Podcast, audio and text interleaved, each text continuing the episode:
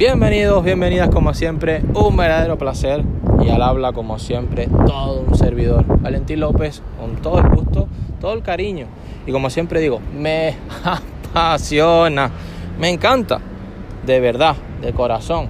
Y siempre es algo, antes por cierto, antes de, empezar con el programa de hoy, mm, me estaba, estaba recordando también ciertas palabras de, diferentes empresarios.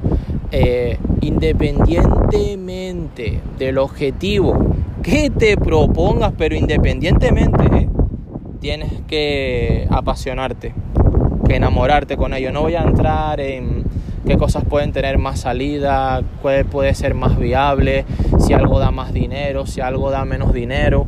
Hoy por hoy podemos hacer diferentes fuentes de ingresos, diferentes flujos eh, de caja, así que se trata de, complementar e incluso si puedes no dedicarte a una cosa sola, pero sí que todas tengan en primera estancia eh, el amor, la pasión y la ilusión por hacer las cosas. Y te digo por qué. Mm, porque cuando aparezcan obstáculos que van a aparecer, obstáculos que van a aparecer, que se van a poner encima de la mesa y, te van a hacer cambiar los números de, lo que era que estés eh, inventando, negociando, emprendiendo, vendiendo, etc. Y te vas a dar cuenta de que muchas cosas son y van a salir totalmente diferentes a cómo las tenías pensadas, a cómo esas eh, fórmulas, esas teorías o esas funciones que has aprendido quizás hace mucho eh, no salen tal cual en la, en la realidad y que hay muchos factores, muchos variables, cosas muy diferentes que están alterando y que se llaman obstáculos, que están alterando los valores de tus resultados. Pero la diferencia es que cuando tienes pasión, cuando tienes ilusión, simplemente estás viendo la meta.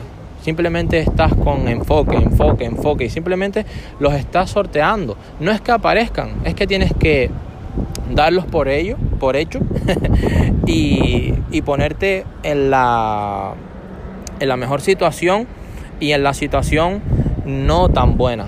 Entonces hay que tener esto muy claro. Henry Ford decía, esbozaba algo muy importante, los obstáculos son cosas que ves cuando dejas de ver tus metas. ¿A qué se refería él con esto? No es simplemente a que te encapriches buscando problemas porque sí, sino que la única manera de que tú a los dos meses con tu proyecto, con tu, objetivo, tu emprendimiento, o escribir un libro, subirte un escenario, cantar, eh, pintar un mural, lo que sea, cuando tú dices, joder, quiero dejarlo, esto no, no está saliendo bien, voy a renunciar, esas palabras son muy diferentes a cuando a ti te apasiona algo, cuando tú eres un MDM, a cuando tú eres el mejor del mundo en lo que tú haces, a cuando tú dices, yo vivo para esto, yo soy esto, a mí me encanta esto, yo busco información, yo investigo, yo aprendo, yo tengo una ilusión despavorida por aprender, por mejorarme. Cuando empiezan a salir todas esas cosas en tu mente, cuando empiezas a obsesionarte, a ser un insensato mental en cuanto a tus proyectos, a tus objetivos, las cosas, te lo aseguro, empiezan a funcionar por algún lado, cuando tú empujas a los suficientes niveles de acción, las cosas por algún lado empiezan a florecer.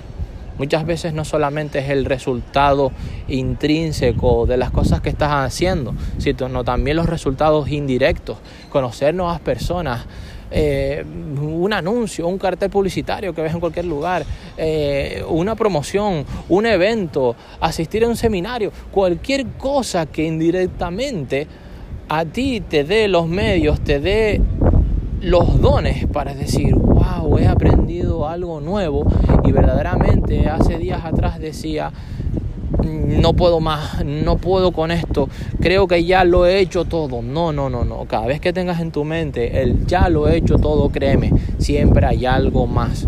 Siempre hay algo más que puedes hacer.